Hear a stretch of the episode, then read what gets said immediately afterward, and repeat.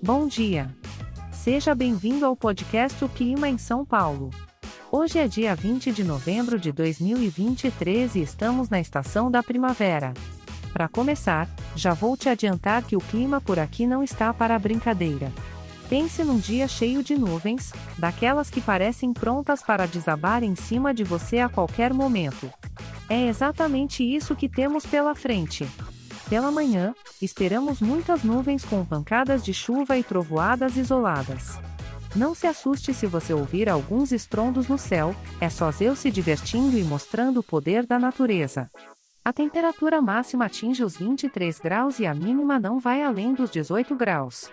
Na parte da tarde a situação continua parecida, muitas nuvens e chuvas isoladas. Afinal, como diz aquele ditado, não precisa de praia para cair aquela chuvinha chata no seu rolê. As temperaturas continuam na mesma vibe, nem altas demais, nem baixas demais. Vamos nos manter nos 23 graus de máxima e 18 graus de mínima. E se você pensou que isso seria o suficiente, se prepare para a noite, que promete continuar com muitas nuvens e a possibilidade de chuva isolada. Acho que dessa vez o São Pedro exagerou um pouco no botão das nuvens, né? As temperaturas seguem estáveis, com máxima e mínima de 23 graus e 18 graus, respectivamente. Diante desse cenário, parece que um dia tranquilo para ficar em casa, colocar aquela série em dia e fazer uma maratona de brigadeiro é uma ótima opção.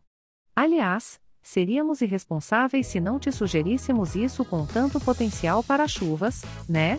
Não tem coisa melhor do que ficar quentinho em casa, assistindo a sua série favorita e ainda se deliciando com um bom brigadeiro. Aproveita e faz uma pipoca também, que não vai fazer mal a ninguém.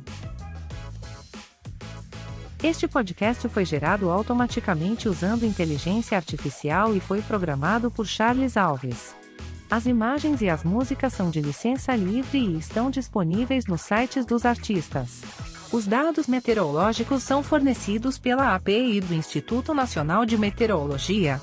Se quiser entrar em contato, visite o site www.oclimaemsaopaulo.com.